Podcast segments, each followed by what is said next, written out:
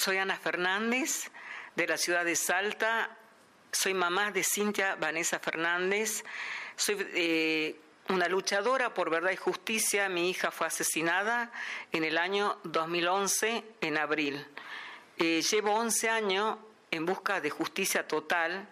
Si bien a pesar de que en el 2019, después de nueve años de lucha, logré llegar a un juicio oral y público donde se condenó al femicida, pero aún así al día de hoy sigue la causa porque hubo mucha gente involucrada en la causa de mi querida y única hija.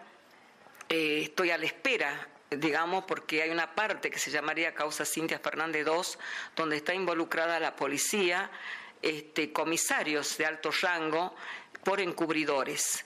Eh, en el año 2011, cuando empecé a marchar, me uní o se unieron familiares que ya venían con causas sin resolver y decidimos eh, formar familiares contra la impunidad salta para visibilizar la impunidad en su máxima expresión en una ciudad feudal, patriarcal, matriarcal, donde lamentablemente tengo que decir que Salta es linda, pero muy corrupta con jueces, eh, administradores de justicia, jueces fiscales, no digo todo, pero una gran mayoría, defensores corporativos.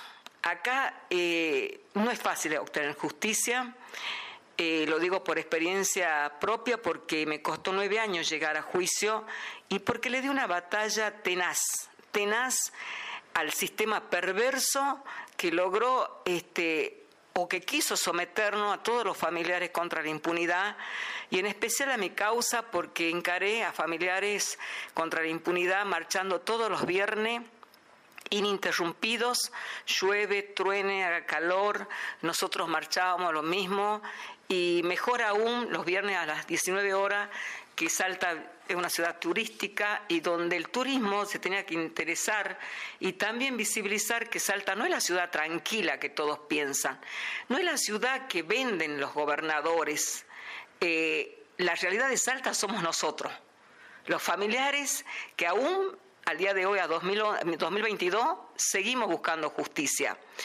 Entonces, eh, fue una forma de, ante tanto turismo extranjero, que se llevaban varias sorpresas con nosotros marchando los viernes en la plaza principal, que es 9 de julio, donde todo el mundo es emblemática, la plaza, la catedral. Entonces, ver un grupo de familiares, que primero empezamos, éramos cinco familias, Después nos convertimos en llegar a 150 casos de lo que se animaban a, a denunciar públicamente, digamos, la inacción, este, la insensibilidad, eh, la falta de celeridad de los administradores de justicia y del mismo gobierno de Salta, ¿no? Eh, denunciar los tres poderes, hablo en esto, en esto voy a hablar en primera persona, porque fui la que encaré a los tres poderes, el juicio de mi hija se llama el juicio histórico, porque nombré con nombre y apellido a todos los responsables de la impunidad, yo les llamo mis mercenarios o mis verdugos. Eh, no me callaron, me pasaron muchas cosas horribles, desde apremios ilegales por parte de la policía, por parte del mismo gobierno anterior manejado por Juan Manuel Urtubey, y lo nombro porque fueron sus 12 años de gobierno con nueve años nuestro marchando en la plaza. Eh, solo nos recibió una sola vez para lavarse la cara de la impunidad. Pero fue solamente para la foto porque nosotros uno de los reclamos que hacemos, hicimos y lo seguimos haciendo, que acá los jueces, lamentablemente, fiscales, salvo raras excepciones, son nombrados por concurso. Si ustedes vienen acá y ven el árbol genealógico, digamos así, entre comillas, de lo que son los administradores de justicia, van a ver que todos son herederos de apellido de la casta social salteña, eh, herederos de los jueces que se han retirado, dejan los hijos. Y lo peor de eso, que nada sería que dejen a los hijos, sobrino, pariente, amigo, porque se deben favores, porque es un gobierno muy feudal, eh, sino son una manga de inútiles. Y me hago cargo de lo que digo porque a, a los hechos me remito. Entonces, lamentablemente tengo que seguir diciendo que hoy sí hay un poquito de luz de esperanza, a pesar de que con el juicio de mi hija lo llamaron juicio histórico porque, voy a hablar así curiosamente, lo puse pata para arriba al sistema judicial. Todo lo que yo denuncié durante tantos años, desde el 2011 hasta el 2019, que llegó la causa de mi hija a juicio, pasaron cuatro jueces. Al primer juez lo tengo denunciado en la causa de mi hija. Eh, estoy esperando que la jueza de la corte, que hoy es la doctora Ovejero, la presidenta de la, de la corte, de la corte corrupta, como le llamo yo, corporativa, que tome carta en el asunto contra el juez Antonio Germán Pastrana. Si bien hoy es juez de garantía, pero en su momento fue el juez que estuvo casi dos años en la causa de mi hija, hasta que nos dimos cuenta con, mis abogados, con mis peritos, que todos fueron de mi parte, porque no recibí ninguna ayuda del Estado, nada, totalmente desamparada por el Estado. Este, nos dimos cuenta de que él tenía una connivencia con la policía. Me estaba entrampando.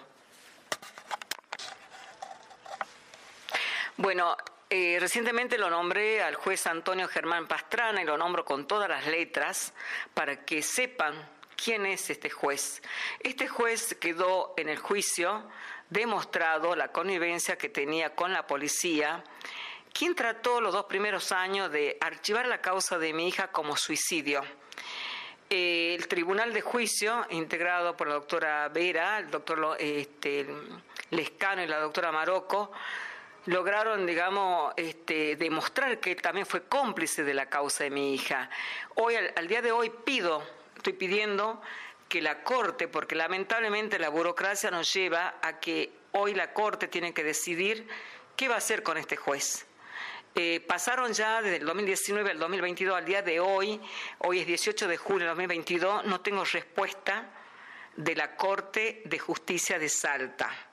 Entonces eso también me genera mucha impotencia porque si, la presidenta actual de la Corte, que es mujer, y supuestamente ella viene, como me lo dijo en persona, a recuperar la credibilidad, la honorabilidad y la celeridad del Poder Judicial, no lo veo al día de hoy porque sigue teniendo un juez cómplice.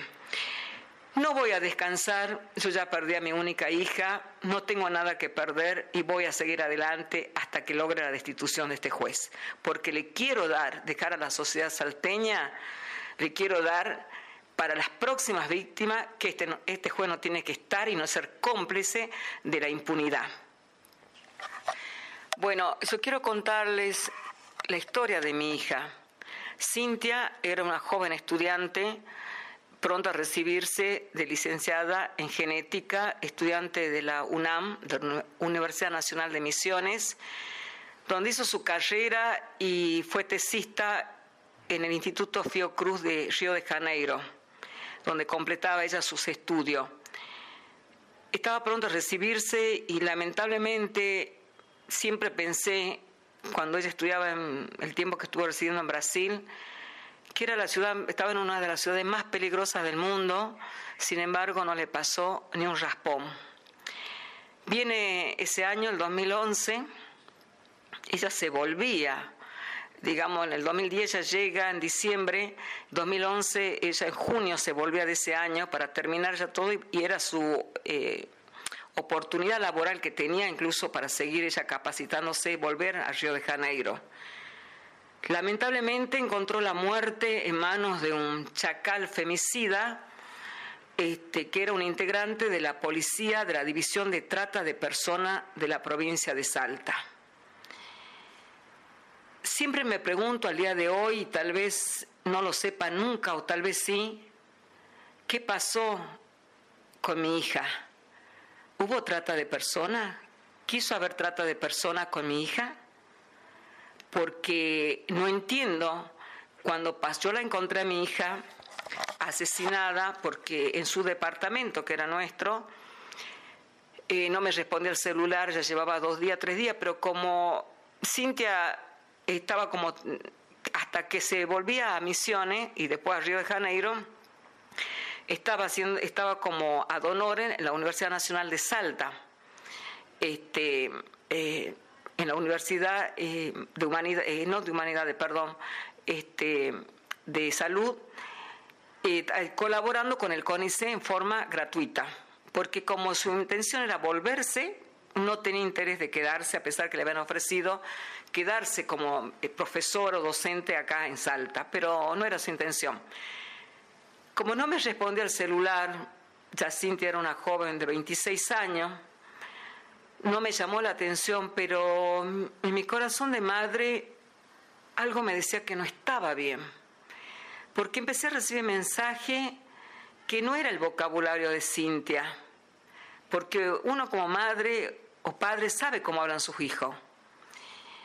Y eso me llevó a ir al departamento y lamentablemente tengo que decir que fue lo más triste, doloroso, porque ningún padre está preparado para encontrar a su hija o hijo asesinada. Yo la encontré a mi hija recostada en su cama. Todos los crímenes son perversos, de la manera más perversa, eh, con una bolsa en la cabeza, la habían asfixiado. Después, cuando inició una larga lucha de peregrinación con médico forense, donde el médico de la médica forense, la doctora Díaz Nieto, dice que mi hija fue aparte, a ella la desvanecen de un golpe romo, que significa un golpe contundente, este, tanto en la cabecita, en la parte parietal izquierda, como en su pecho. Mi hija era flaquita, alta, ella medía un metro setenta y dos y pesaba 52, 55 kilos. Y después apoyan en su pecho ya desvanecido y le colocan la bolsa, que lamentablemente en la época de la dictadura le llamaban submarino seco. Bueno, esa fue la muerte perversa, la perversidad que tuvieron. Yo digo tuvieron porque no solo aquel asesino tuvo sus cómplices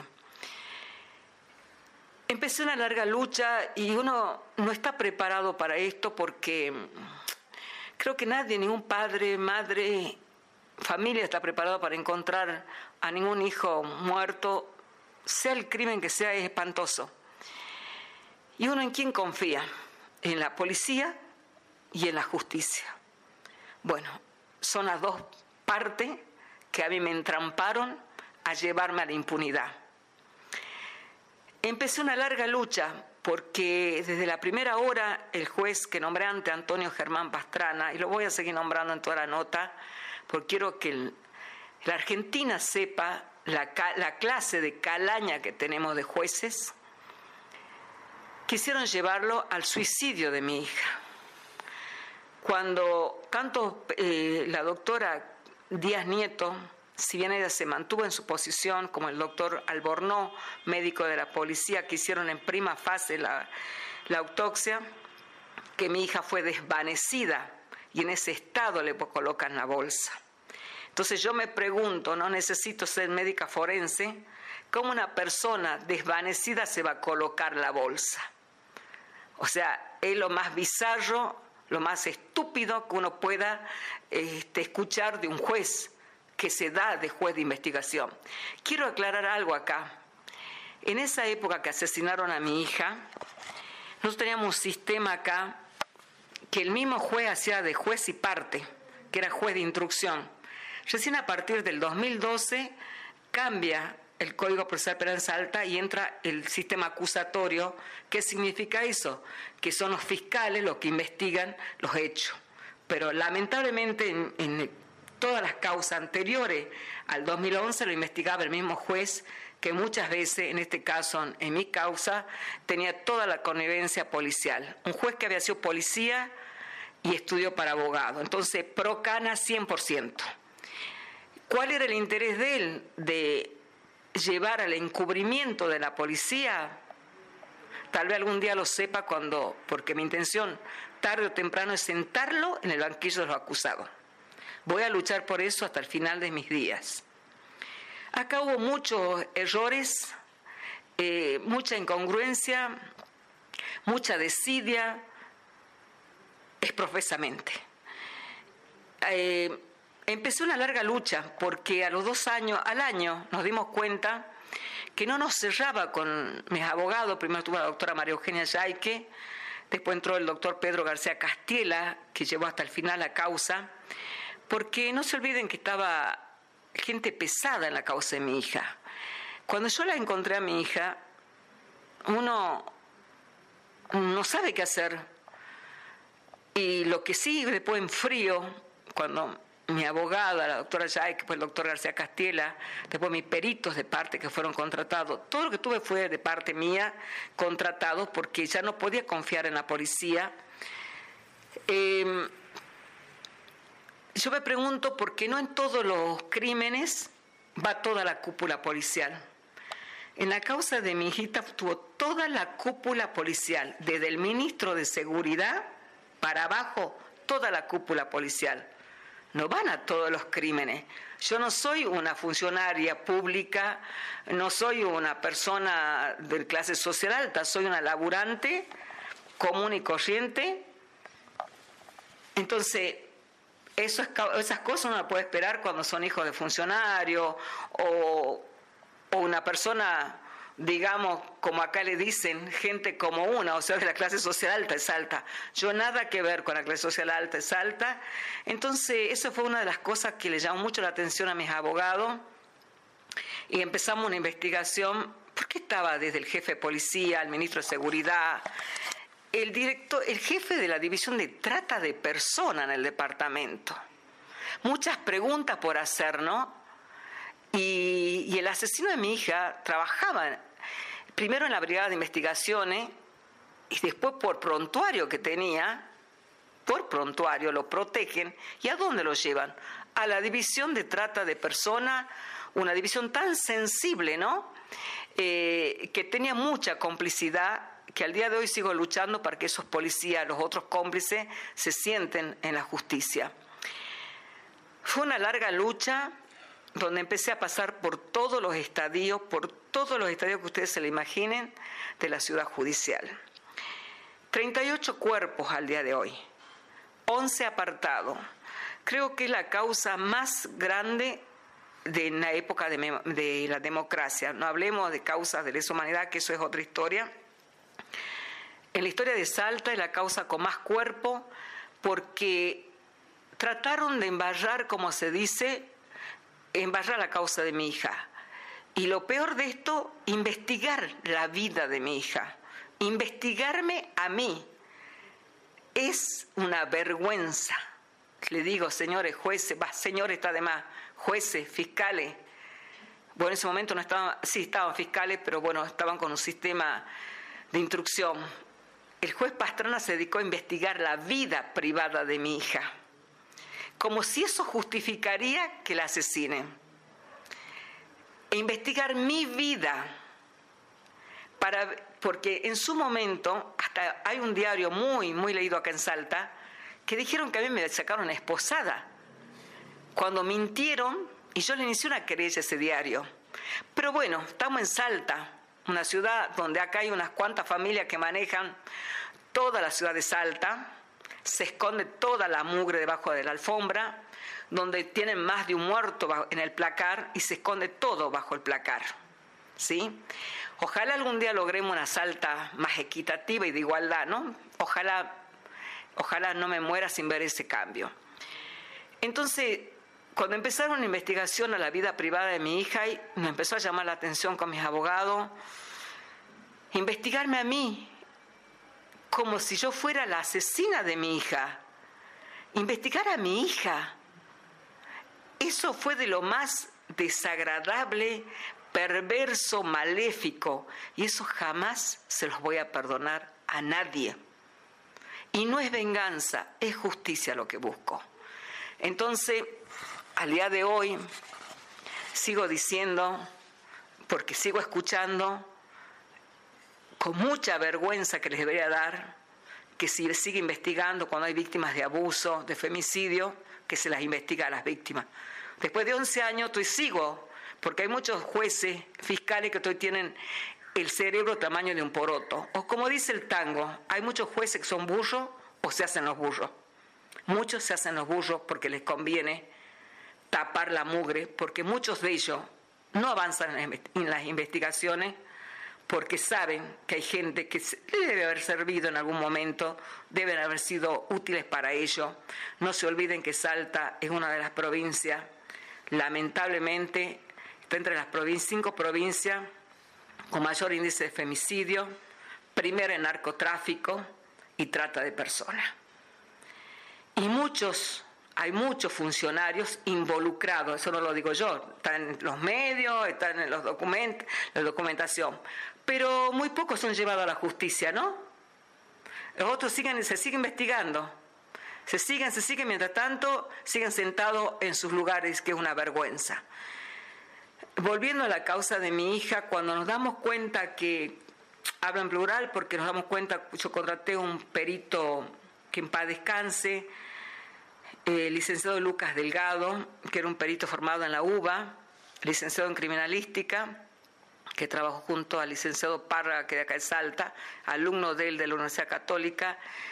Eh, ellos destrabaron lo que el juez Pastrana decía que mi hija se había suicidado.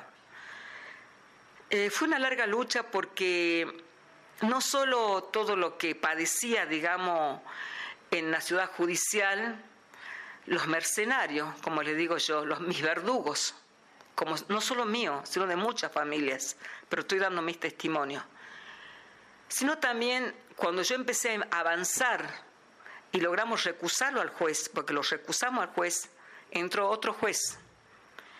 Tuvo seis meses. Se fue ese juez, entró otro juez que estaba como subrogante porque era como que era una causa que, como me dijo una vez un juez, que le quemaban los dedos porque tenía muchos tintes entre entre la trata y no trata de persona, porque acá algo no cerraba y al día de hoy no me está cerrando, a pesar que está condenado el principal, el que ejecutó, como yo digo, y lo digo la pena de muerte mi hija. Ya sé que en Argentina no existe la pena de muerte, pero yo sí digo que en Argentina no existe la pena de muerte para los asesinos, pero sí ellos aplican pena de muerte en nuestros hijos. Y eso es lo que hicieron en mi hija, aplicaron pena de muerte.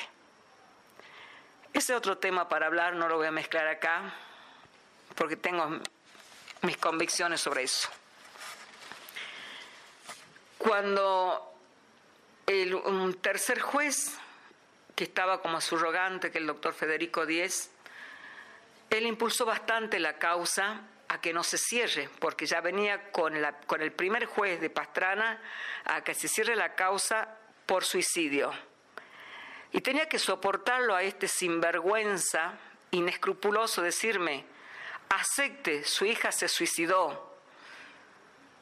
Y yo le dije que nunca mi hija y se podía haber suicidado porque una persona que tiene toda su expectativa, irse afuera, formarse, eh, pintó el departamento, tenía muchas ideas, la gente que declaró desde médico, eh, como toda joven que se estaba por recibir, claro que tenía sus dudas y consultó con un psiquiatra para ayudarse porque entran en la duda si estudió la carrera, si tenía eh, oportunidades de trabajo.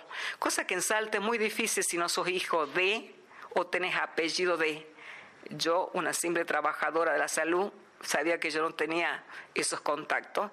Y mi hija era la idea irse porque si algo que ella le molestaba, el feudalismo de Salta, que entran por ahí cada inútil a, lugares tan sensibles como más ella que en genética, que acá en Salta no había genetista.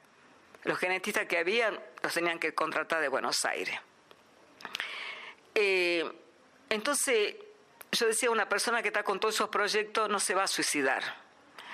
Tuve hasta la desgracia, y lo digo con toda la letra, de que se lo contrate al doctor Corach de Buenos Aires, que todo el mundo habla como que lo mejor que hubo en genética en la República Argentina. Lo habrá sido en el pasado, mi hija, cuando él intervino en el 2011, 2012, lo contrata el Poder Judicial de Salta. Y lo que es la ironía del destino, mi hija lo conocía a Corach, porque ella era estudiante, había sido estudiante y lo había tenido de profesor cuando él viajaba a Misiones, porque a nivel nacional era la única universidad estatal a nivel país. Después había una privada, creo que está en Morón o en San Justo. Entonces él tuvo, yo me acuerdo de ella que me comentaba que Corach ya no hacía los perfiles genéticos porque no veía nada, porque él ya tenía un problema de vista muy agudo, una miopía muy aguda, y llevaba alumnos. Y bueno, muchas se cuestionaban los mismos alumnos, entre esas mi hija cuestionaba que una persona de su talla, que había quedado su fama, pero llevaba a los alumnos pasantes de él que hagan, les dé las clases. Y él fue, él fue, digamos, el que hizo este, todo el perfil genético de mi hija, y fue una vergüenza.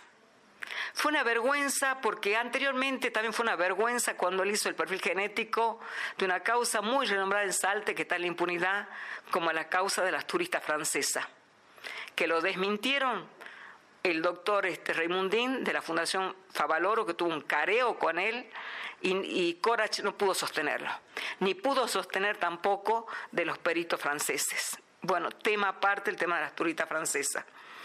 Sino para poner en contexto quién era Corach. Yo tuve que eh, eh, contratar por aparte, peritos de mi parte, eh, tuve la posibilidad, porque yo trabajaba en varias partes, de pedir préstamos para pagar.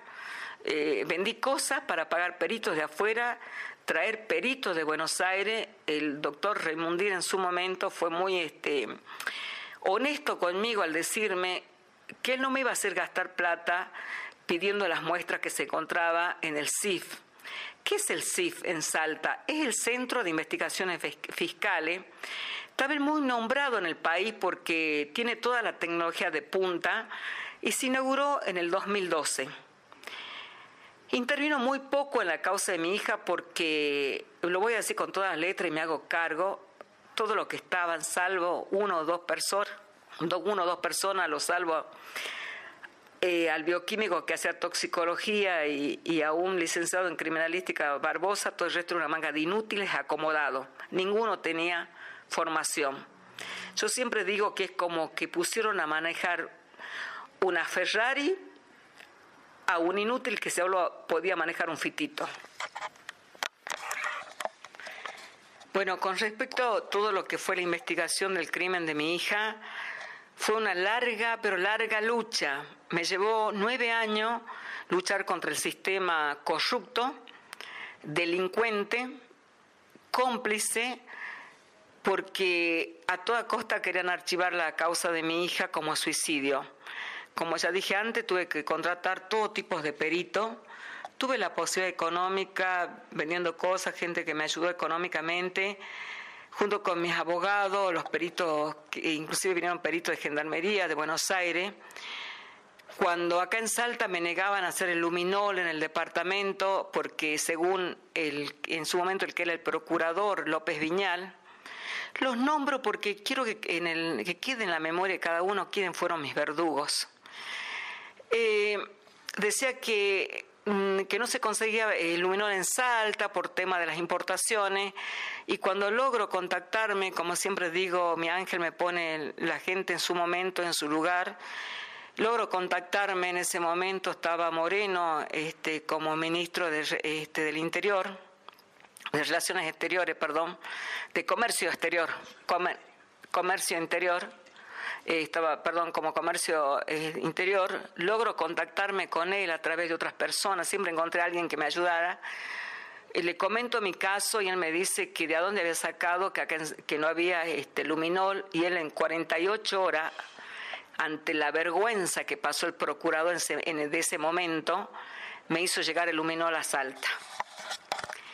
Entonces uno ve la desidia, ¿no? Yo creo que la gente de acá, cuando empecé a marchar desde el gobernador Juan Manuel Urtubey para abajo, salvo excepciones, dentro de su gabinete, creo que apostaron que yo en la 60 marcha me iba a cansar porque eh, hasta me trató de loca desquiciada, siendo un gobernador, me trató de loca desquiciada. Tengo el audio que él se lo dice a un periodista que falleció, el periodista Puig, y que en su momento él quiso hacer un mano a mano, un cara a cara conmigo, y el cobarde nunca, nunca salió. Después salieron sus ministras a querer apaciguar todo esto. Pues una vergüenza. Bueno, esta loca desquiciada le redobló la apuesta y no me callé ante nada ni ante nadie. El luminol, para los que no saben, es un producto químico que logra visibilizar sangres de, sangres de mancha o manchas cuando hay en un lugar donde se cometió un crimen. Pueden lavar hasta con lavandina las paredes o los pisos. Es un avance tecnológico, si bien hace años, pero tal vez lo hayan visto en muchos, en muchos crímenes que lo usan.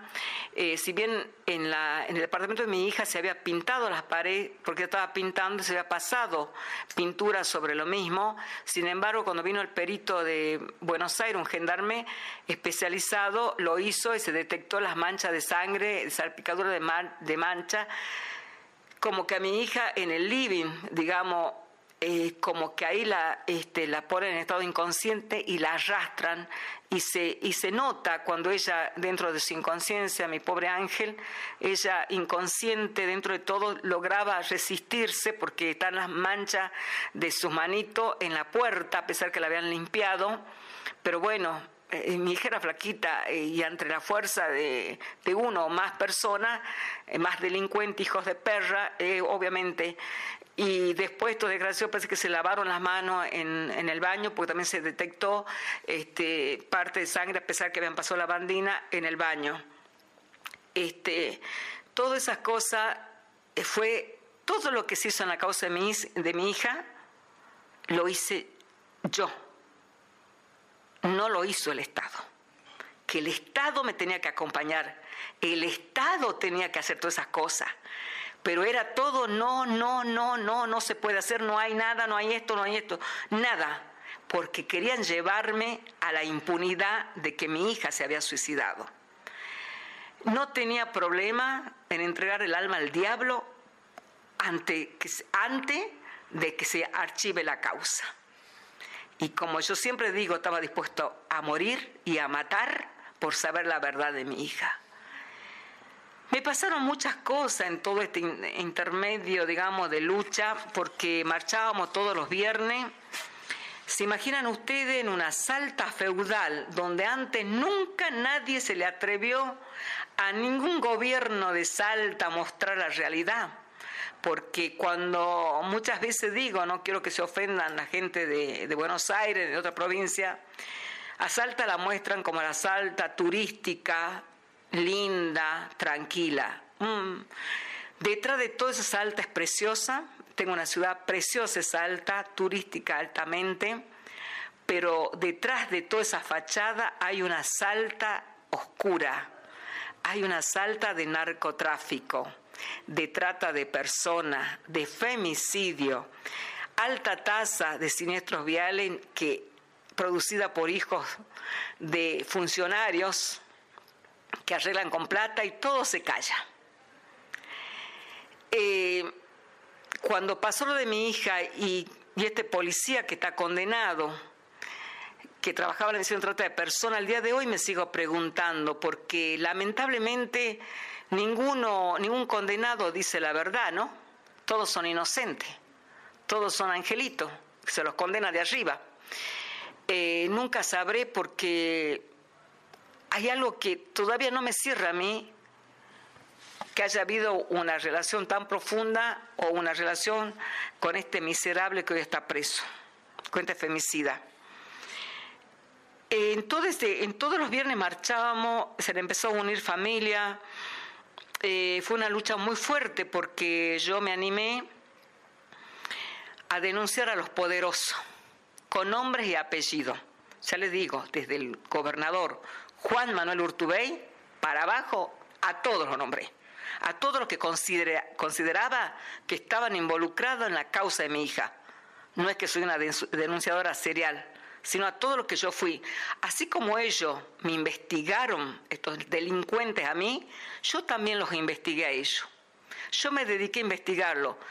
A todos los integrantes de la Corte, a los jueces, desde el gobernador a los ministros de seguridad, porque pasaron varios, y vaya si uno no tenía prontuario, que pasó por todos los cargos, apañado por todos los gobiernos, y por suerte hoy no está esta rata, que es Aldo Rogelio Sarabia, abogado.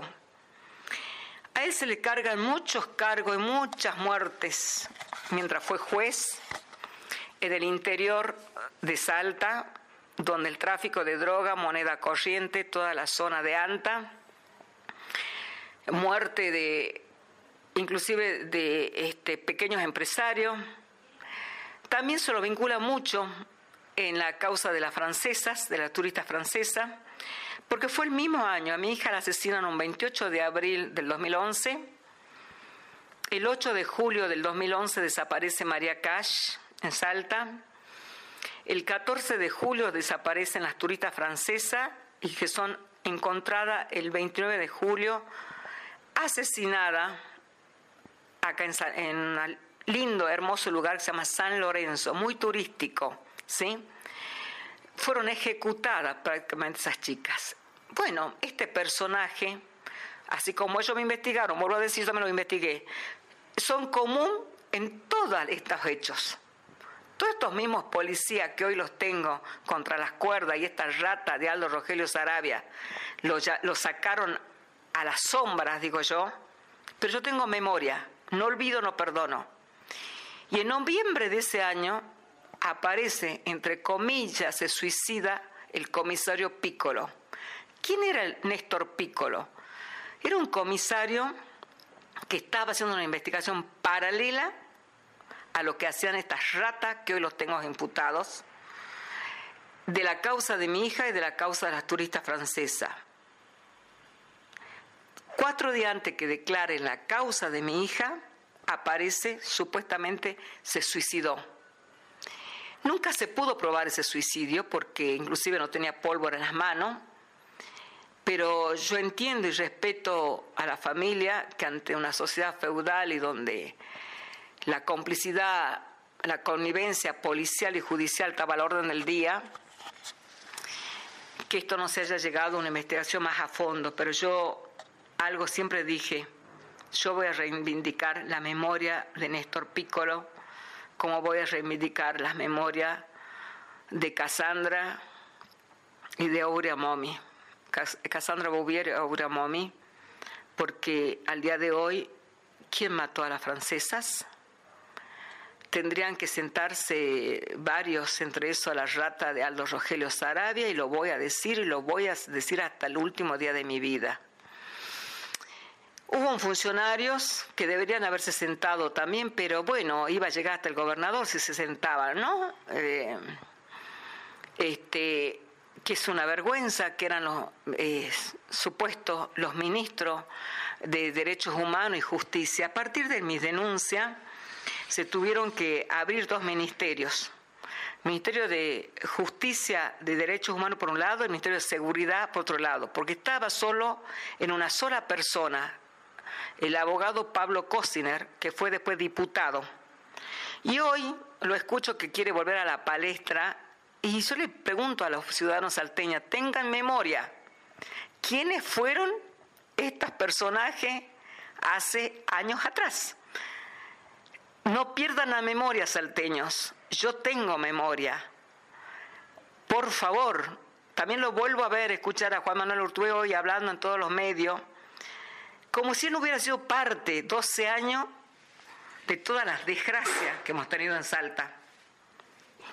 Es una vergüenza, parece que él no tiene memoria o pensará que somos, como nos dicen los opas salteños, que no tenemos memoria. Juan Manuel Urtubey, tengo memoria, soy Ana Fernández, mamá de Cintia Fernández. Tengo memoria y te voy a, y vos sabés todas las cosas que pasó en tu gobierno. Vos lo sabés junto con todos tus funcionarios, salvando excepciones. Haciendo esto quise decir porque mucha gente piensa, lo ve en los medios nacionales, como el tipo probo, bueno, no vendrá en su parte personal, pero bueno, que le gustan las tablas y los medios, este, todo el mundo del espectáculo le encanta. Este, bueno, su segunda, tercera mujer es, ustedes ya saben, es la, la actriz que Macedo, que jamás se involucró eh, en la lucha de las mujeres. Jamás se involucró cuando vino a Salta. Ella vive en su zona de confort, en la zona de las costas, que es la zona privilegiada, privilegiada de todo, digamos, la gente de poder, como le llamamos acá, los empresarios, los feudales, porque Salta sigue siendo un feudalismo. Sigue siendo un feudalismo, a pesar que hubo una apertura, pero acá hay un grupo de familiares que son los que manejan de mucho, de mucho poder económico y social, de apellidos. A lo mejor no tienen un peso, pero tienen apellidos y son los que manejan todavía la ciudad de Salta. Volviendo al caso de las marchas, nosotros cuando empezamos a marchar, eh, al principio no me daban ni cinco, pero reconozco que tuve que estaba tan tan tan triste, tan me sentía en un camino oscuro. Me sentía que estaba en el fondo de un túnel y que no iba a poder salir de ese fondo del túnel porque una depresión muy grande. Pero tuve la suerte de tener un psiquiatra y lo voy a nombrar porque lo nombro al doctor Gustavo Bacaflore que él me dio la mano y él como él me dijo, yo te voy a ayudar a hacer ese túnel y solo vos, Ana, vas a poder hacer justicia por tu hijito. Solo una madre que sale de su entraña, su hija, puede hacer justicia. Y así fue. Él me acompañó las primeras marchas para darme su apoyo y hoy en día me siento una mujer empoderada me quisieron miles de cosas, desde apremios ilegales por parte de la policía, que los tengo denunciados, me pegaron, me trataron de callar, me seguían en autos, en autos, que después cuando hicimos las denuncias, porque siempre tuve gente que me acompañó, y cuando hicimos las denuncias pertenecían a la policía, y cuando me pegaron, el que me pegó el cobarde pertenecía a la custodia privada del exgobernador Juan Manuel Urtubey. Cuando yo hice la denuncia públicamente al ministro Garabano, que en ese momento se encontraba a nivel nacional, porque no iba a hacer la denuncia en Salta, obviamente, iba a quedar todo archivado, yo mandé el, video al ministro Germán Garabano, que era de Derecho Humano y Justicia, él me ayudó muchísimo. Eh, el gobernador Tuve se negó, juró que en ese momento tenía una sola hija mujer, pero tiene como seis hijos antes de, los dos últimos hijos pequeños que tiene ahora, este, que él no había sido, bueno, que iba a tomar rienda suelta, que cómo iba a mandar, que si bien estaba en desacuerdo todo lo que yo decía, pero él jamás, jamás, de los jamás, de los jamás, me golpearon, me arrinconaron en la entrada de mi departamento, en ese momento yo vivía en otro lado, cuando veo, así que me arrinconan en la, en, la entrada, en las verjas del departamento, yo me tapo la cara porque la, venía la piña hacia mi cara.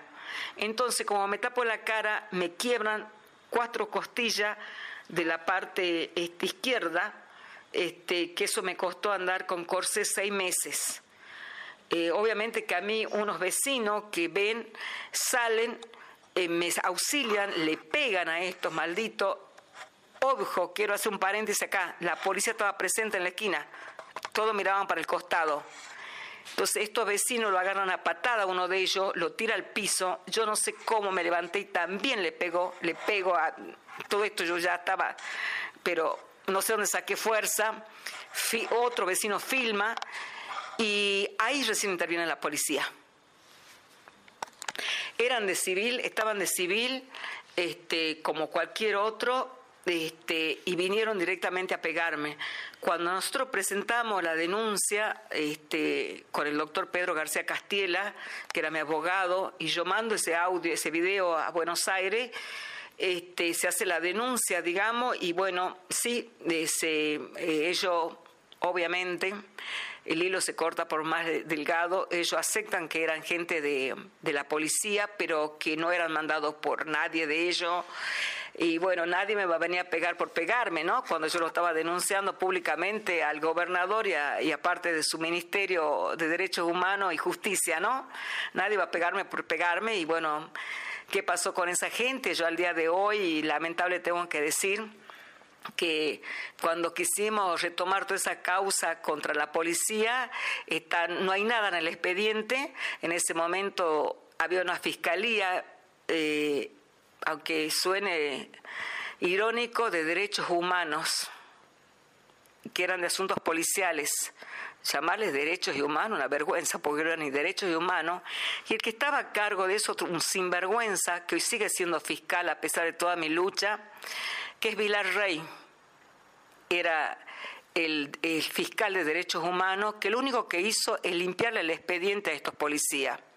O sea que estos policías al día de hoy, tengo memoria, sé quiénes son, pero uno de ellos cayó hace poco en una causa que hoy están esperando el juicio por apremio ilegal en el interior, porque todo esto a estos sinvergüenzas se los mandó al interior con todo grado de comisario. Pero poco a poco, como dice el dicho, me siento a ver pasar el cadáver de mis enemigos, ¿no? Porque hoy hay otro procurador, bueno, hubo otro procurador, hoy hay otro procurador. Y, y sí logré algo con mi lucha, claro que logré, porque se logró un cambio de movimiento en la policía, eh, se logró este, cambiar a ciertos jefes, pero falta mucho todavía creo que quisieron acallarme un poquito como diciendo, mira lo que hicimos, ¿no? Pero a, los pez gordos de la policía, eh, Rey le, borró todo el expediente, ¿no? Y este Vilar Rey, inclusive el anterior procurador, el doctor Abel Cornejo, lo saca de esta llamada, mal llamada Fiscalía de Derechos Humanos, eh, que sería sería de no sería de derecho humano, sería de inhumanos, Fiscalía de Humanos y Fiscalía de Impunidad. Hoy es una fiscalía completamente distinta que sí está funcionando, por honor a la verdad y a la justicia, está funcionando porque cambió, cambiaron en procurador, estaba antes el doctor Abel Cornejo y está el doctor García Castiela, eh, claro que cambiaron y tienen mayor control sobre los asuntos policiales. Siempre me pregunto por qué le hicieron esto a Cintia, por qué mi hijita tuvo que pasar por esto. No tengo respuesta. No tengo respuesta. Porque hoy en día ya no se puede hablar de crimen pasional. Ya no, con las nuevas leyes, el crimen pasional ya no existen. Existen los femicidios, crímenes de odio, crimen eh, de gente perversa que no aceptan un no de una mujer, eh, gente desquiciada. Ya no se puede hablar. Está eso, si alguien sigue hablando, eh, administrador de justicia, deberían darle vergüenza. Ya no se tienen que hablar de eso. No sé si alguna vez eh, sabré la verdad, por qué, y me sigo preguntando al día de hoy, ¿por qué mataron a mi hija? ¿Por qué mataron a mi hija? Todavía mi lucha no, no termina, no termina porque mm, por razones que no quiero develar acá en esta entrevista, estoy apuntando a otra línea de investigación porque lo que voy a llegar hasta el último de mi vida, que hay algo más acá detrás de todo esto. Tal vez el que está preso sepa más de lo que, de lo que no dijo en el juicio solo dijo mentiras.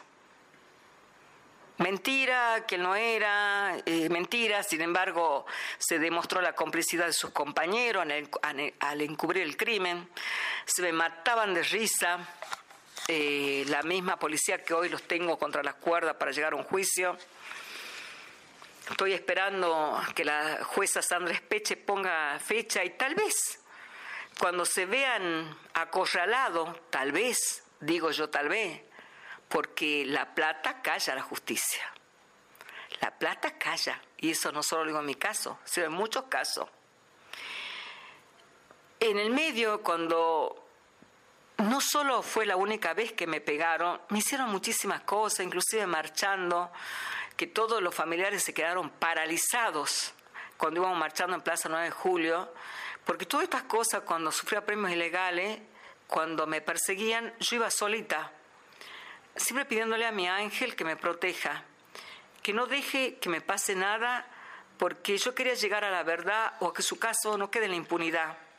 Soy la única querellante en la causa. Eh, Cintia era mi única hija, es mi única hija, hablo en presente, porque ella siempre va a estar conmigo, en mi corazón. Y pasó cosas que íbamos marchando y de repente ponerse alguien detrás mío, como cualquier persona, porque participaba en público en general, y decirme, cállate la boca porque te vamos a hacer volar la cabeza en cualquier momento. Yo le redoblé la apuesta. Cuando me pegaron, yo muy dolorida, muy dolorida, con las costillas quebradas, eh, con el corsé puesto, eh, me acuerdo que fue un miércoles que me arrinconaron, yo el viernes, como marchábamos todos los viernes, yo muy dolorida, dolorida, eh, con carpeta médica en mi trabajo, todo, hablé, porque si estaba tan dolorida yo no iba a trabajar, entonces podían decir cómo va una marcha, fui por lo menos de una vuelta, porque yo le quería demostrar que no me arrodillaron.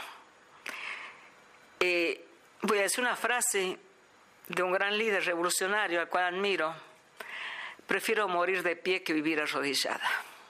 Y lo sigo ese lema. Voy a morir de pie.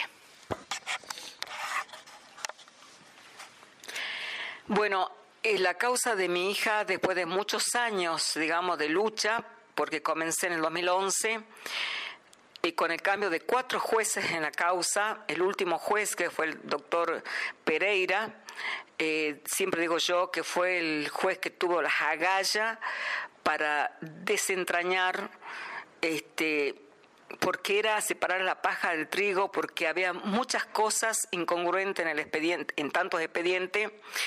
Lo que se tenía que investigar no se investigó y lo que, lo que poco que se investigó bien fue con mucha complicidad y lo poco que se investigó bien fue, digamos, gracias a mis peritos de parte.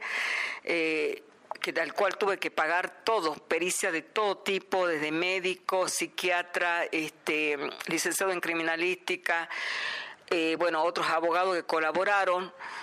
Y también gente de Buenos Aires, quien yo tendría mucho que agradecer, que me ayudaron mucho en esta lucha, ¿no? Y al periodismo en sí también, que tuve, encontré mucha fuerza en muchos periodistas de acá, independientes de Salta, pero sobre todo en periodistas de todos los medios de Buenos Aires, todos los medios de Buenos Aires hicieron eco de mi, de mi lucha.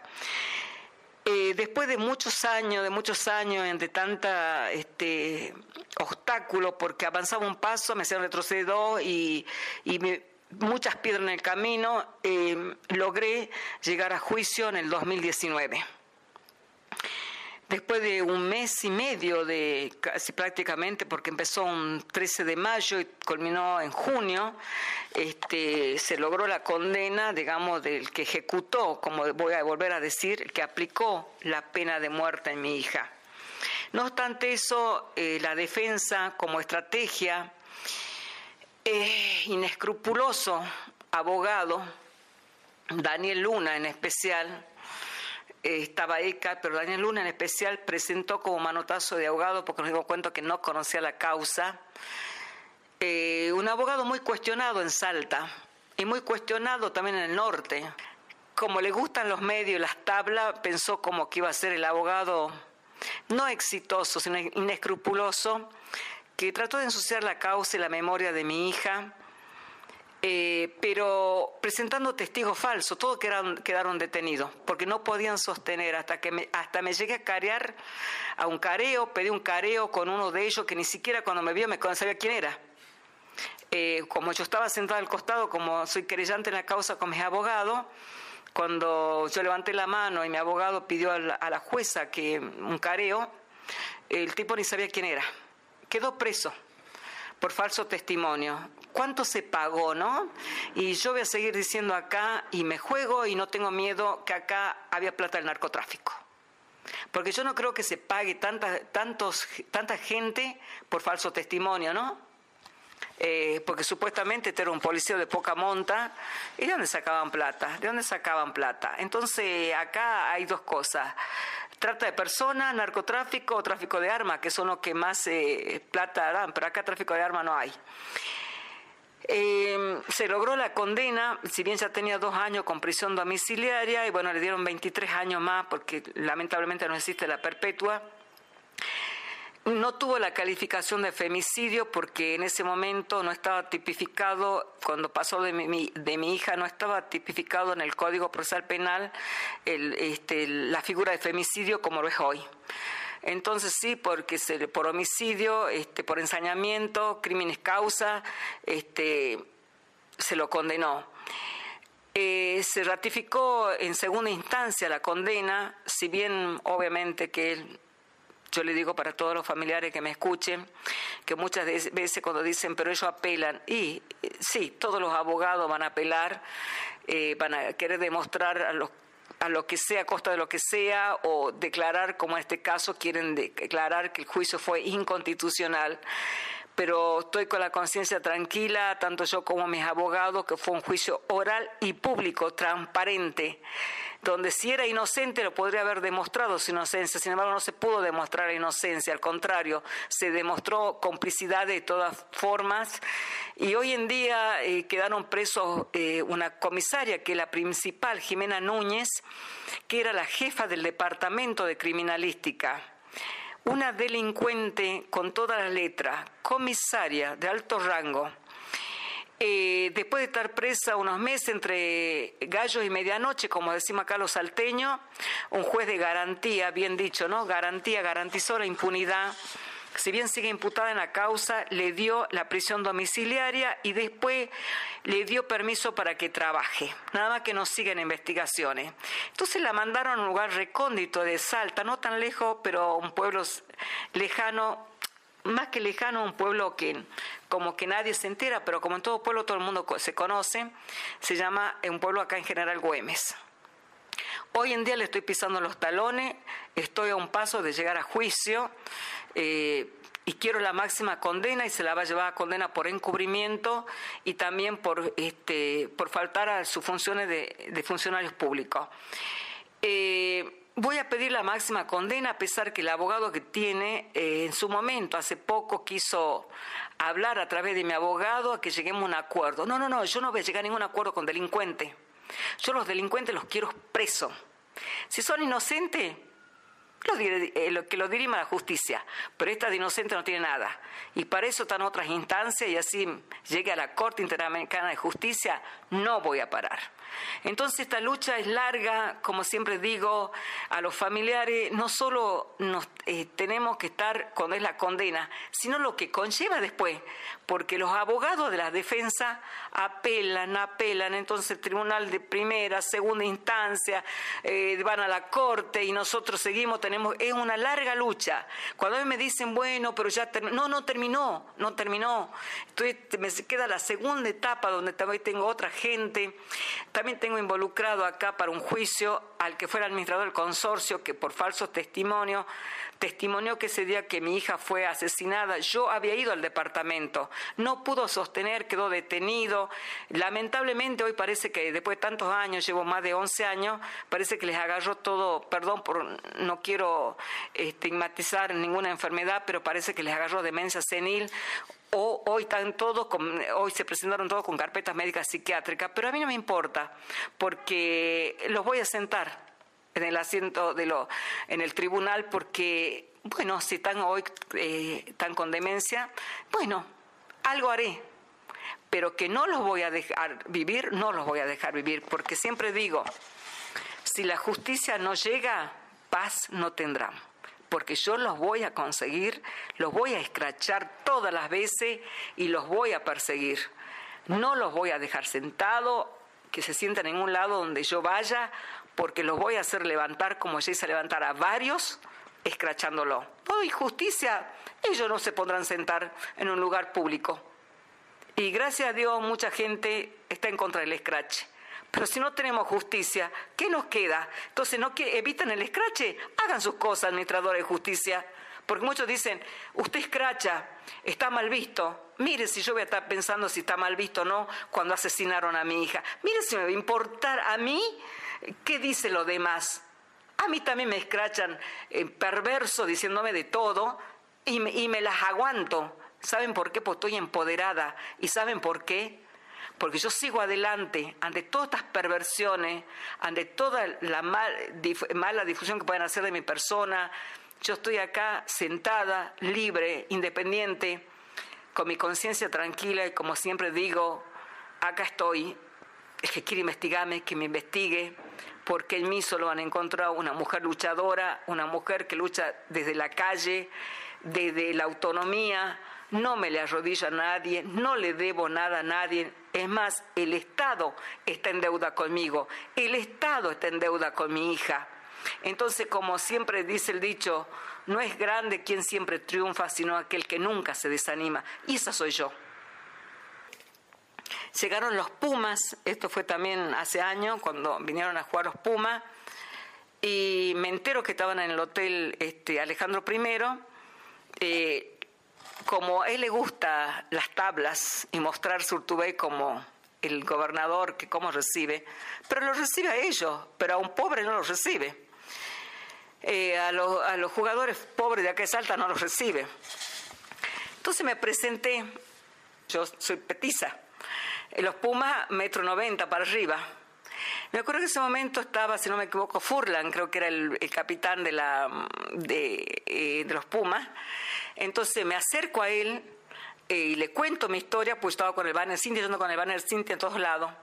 Y él me dice, quédate, que ya viene el gobernador a saludar antes de ir a la cancha, porque empezaba el partido a las cuatro, eran las dos. Porque le encanta eso, ¿ves? Las tablas al gobernador, mostrarse. Grande fue la sorpresa de él cuando estaban formados todos los Pumas en la puerta del Hotel Alejandro, estaban todos los periodistas de Salta, de Buenos Aires, Deportivo, todos distintos periodistas. Cuando grande fue la sorpresa de él que se baja en su gran auto de alta gama, de todo deportivo, empieza a salvar los Pumas y me ve parado al lado del capitán de los Pumas. Hoy me río porque mi hija creo que esté donde esté, ella verá que hice todo por, por su justicia, ¿no? Y que ella sabe que no me importaba. No me importaba lo que pase. Y recibí el apoyo de los Pumas en ese momento. Y bueno, se quedó paralizado Urtubey cuando empezó a saludar y ve. Cosa que pasó rápido, pegó la media vuelta y se fue. Entonces, él, yo le demostré a él, él, será el tener poder económico, pero yo tengo otro poder ante la sociedad, mi lucha, mi verdad. Y eso vale más que mil millones de pesos, vale más que mil cosas que él pueda tener, mi convicción de lucha. Entonces, eh, eso te cuento de anecdótico, entre tantas cosas que, que, hice eh, en su momento, después, bueno, hoy en día eh, cambié de estrategia. Hoy en día creo que si lo veo cruzar, vuelve a cruzar, se va a cruzar de vereda. El silencio mío le dice muchas cosas. Mi presencia lo incomoda. Mi presencia incomoda a mucha gente, a mucha gente que han rodeado todas estas basuras. hoy en día cuando me dicen, eh, lograste, eh, cuando terminó el, juicio de Cintia, le llamaron el, juicio histórico, porque logré este, romper con las estructuras del Estado. Logré este, poner pata para arriba, como se, eh, como se dice, al sistema político de turno y, y arrodillarlo al Poder Judicial, porque lo arrodillé al Poder Judicial. Tal vez el primer año ellos me habrán tirado al piso, me habrán pateado. Pero yo después los pateé a ellos, literalmente. Yo los puse de rodilla. Entonces, hoy en día ya estoy empoderada, mi lucha continúa y a raíz de toda esta lucha que hago y este, que llevo adelante, en el 2016 puse la Fundación Cintia Fernández en memoria de mi hija para ayudar a todas las víctimas carentes de recursos. Apunto más a las víctimas carentes de recursos, vulnerables socialmente y económicamente, porque eh, conformamos un equipo, abogados, asistente social, psicóloga, eh, licenciado en criminalística, eh, que trabajan voluntariamente como querellante sin cobrar un centavo hacia las víctimas carentes de recursos y son querellantes en la causa. Tengo el orgullo de decir que cuento con un equipo extraordinario, gente humanizada por los derechos humanos, defensores de derechos humanos. Eh, todas las causas que hemos llevado, mucho femicidio, abuso sexual infantil, maltrato infantil, en adultos mayores. Eh, tengo que decir con orgullo que al día de hoy no hemos perdido ningún juicio. En el 2017, que fue la primera provincia con mayor feminicidio en el país, eh, la mayoría de esos femicidios los, hemos agarrado nosotros y hemos llegado a la condena si bien uno no recupera a nuestros hijos, nuestras hijas, pero darle un poco de paz a la familia y saber que se hicieron justicia. Y nosotros hemos pasado a cumplir un rol muy importante, la Fundación Cintia Fernández, porque hay cosas que esto lo tendría que hacer el Estado, no nosotros. Si bien, si vos preguntás, yo vas a decir, hay oficinas de asistencia a víctimas en todos lados, pero quisiera que investigue si funcionan y si son querellantes en las causas. Hoy en día Derechos Humanos sí está siendo querellante en algunas causas, pero el resto de las oficinas no. Entonces tampoco nosotros somos el Estado para ocupar todas las causas, porque no tenemos un gran presupuesto, ¿sí? Eh, yo tuve un presupuesto nacional que después con este gobierno no lo tengo ya, pero sí tengo con el actual gobierno de la provincia, tengo un presupuesto que me ayuda a sostener la, eh, fundación, eh, me ayuda a pagar el alquiler y sostener los gastos de estampillado y todo lo que los recursos que se necesitan necesita que los abogados se presenten como querellantes. Eh, tratamos que las víctimas eh, no paguen un peso porque entendemos que casualmente no pueden pagar a un abogado. Quisiera eh, que existan esas oficinas que realmente están para, los, para las pantallas nomás, que realmente también atiendan a víctimas y sean querellantes que no solo la asesoren, sino que se presenten como querellantes, porque sigo diciendo y al día de hoy que todavía a pesar de las leyes que hay de asistencia a víctimas, de derechos y garantía de víctimas, todas las víctimas estamos desprotegidas, todavía eh, los victimarios están por encima de las víctimas. Entonces acá, eh, para que nadie me retruque, como decimos los salteños, eh, que los victimarios también tienen asistencia, sí, pero que necesito equilibrar la balanza que se equilibre la balanza de víctima-victimario, ¿sí? Que los mismos derechos que tienen los victimarios, que apenas pasa algo, tienen un defensor en el acto. Las víctimas tenemos que andar dando vuelta por todo el sistema judicial, tocando, mendigando justicia. Yo, no lo, yo tuve la posibilidad de tener abogado, tuve la posibilidad de pagar, pero ¿saben qué? Hay muchísima gente que no tiene esa posibilidad. Por eso, en memoria de mi hija, puse la Fundación Cintia Fernández, pero hay muchas víctimas que tal vez no pueden, porque no somos el Estado, no podemos abarcar tanto, pero no desprotegemos tampoco a las víctimas. Siempre hablo en presente de mi hija Cintia, porque ella vive en mi corazón, está en mi vida eh, todos los días, me levanto, la saludo, me acuesto, le digo hasta mañana. Cuando tomo decisiones, siempre le pido a ella que me lleve, me guíe por el buen camino. Que si son decisiones que me pueden llegar a no llegar a buen puerto o, vienen con malas intenciones, porque no se olviden que soy una fundación y como institución me invitan a participar eh, diversas desde organizarme, digamos, cuando se reformuló el año pasado el Código Procesal Penal, algunos artículos, fui invitada. Siempre le pido a ella que me acompañe, que no me haga meter la pata, como se dice, porque yo quiero porque quiero que todo lo que quede este legado sea en beneficio de las víctimas sea que el día eh, así yo no esté, eh, las víctimas recuerden que fue la memoria de Cintia la que las ayudó a llegar a justicia. Entonces con ella eh, vivo todos los días, pero también me pregunto qué sería de ella hoy en día. ¿Dónde estaría ella hoy en día? Yo me imagino que ella no estaría en Salta, no estaría en la Argentina, porque ella siempre tuvo su sueño de, irse, primeramente a trabajar en Río de Janeiro este, donde tenía todas las posibilidades de hacerlo.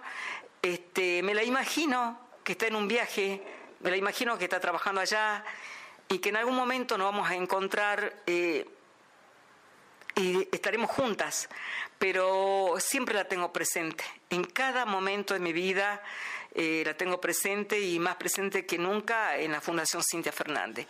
Y voy a decir algo que me enseñó mi psiquiatra y que es lo que me ayuda también, otra frase que él la tengo muy acuñada en, en mí. Sentir miedo es humano, vencerlo es de valiente. Solo los valientes enfrentamos y defendemos nuestras causas. En el año 2018 un compañero nuestro, Raúl Córdoba, un compañero de lucha y amigo de lucha, es eh, a través del Consejo Deliberante logra una ordenanza de traer los bancos rojos a la ciudad de Salta, a la provincia de Salta en realidad. Si bien cada municipio tiene que adherirse. bueno, fue una, una iniciativa muy linda, muy interesante en el sentido de que así como Estrellas Amarillas recuerda a las víctimas, casualmente como una estrella amarilla víctima de siniestros viales, en Salta se pintó el primer banco rojo que en memoria de mi hija Cintia Vanessa Fernández en el Paseo de los Poetas. Y el segundo banco rojo fue el de Claudia Cirralta, acá frente a la legislatura, en pleno centro de Salta. Y el banco rojo significa, tiene un significado muy, muy fuerte, muy profundo el primer banco rojo en el mundo fue en Italia, que representa, ¿por qué rojo se dirán ustedes? Porque representa la sangre derramada de las víctimas y la sangre derramada de la sociedad y de los familiares, en este caso nosotros como mamá, que la sangre derramada de nuestros hijos. El primer banco rojo que se pinta en Argentina por iniciativa de una, de una psicóloga de, de Misiones fue el de Wanda Tadei, que creo que todo el mundo recuerda el caso del baterista de Callejero, que la quema esta joven, así que fue el primer banco rojo, digamos, en el país, después se replicó en Santa Fe, eh, bueno, en todo Cava, este, en La Rioja y quinta provincia fue Salta. Eh, es una forma de que siempre decimos nosotros que cada eh, una vez me preguntaron cuando estaba pintando el banco rojo una pareja si se podían sentar. Les dije que sí y que eso significaba que las parejas se pueden sentar y respetarse mutuamente. Y representa la no violencia. El no es no, es el respeto mutuo porque también tengo que decir que hay violencia en menor grado de mujeres hacia hombres. Entonces tú eres respeto mutuo, y el mejor homenaje que podía hacer que esté una pareja allí, este, digamos, amándose, queriéndose y respetándose principalmente. Respeto principalmente y que nosotros las mujeres elegimos ser libres. Bueno, el Banco Rojo, las personas, las familias que tienen eh, hijas víctimas de femicidio, es muy simple el trámite. Eh, está autorizado a través de una ordenanza municipal en todo lo que dependa del ejido municipal. Digo esto porque no depende del Ejecutivo de la provincia, o sea, de la gobernación, sino de la municipalidad, en todos los espacios que dependan de la misma. El Banco Rojo en este caso eh, está en el Paseo de los Poetas. Eh, como son bancos de cemento, yo hice construir el banco y después, bueno, con mis propias manos y con la colaboración eh, de, mis sobrinos, pintamos el banco y, bueno, siempre hay colaboración de gente que me pintó las letras, el nombre de ella y puso las mariposas este, en blanco. Este, y eso queda un mensaje que por eso es para víctimas de femicidio los bancos rojos.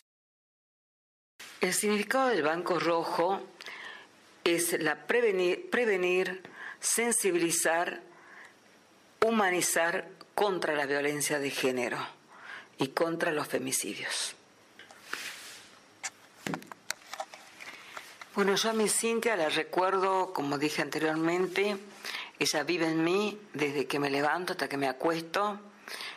Nunca me voy a olvidar de ella, ella está presente en todo. Bueno, acá la fundación, en el mejor representación que ella en ayudar a todas las víctimas de violencia, de abuso y, y, darle también contención a las mamás que sufrieron la pérdida de sus hijos en manos de femicidas.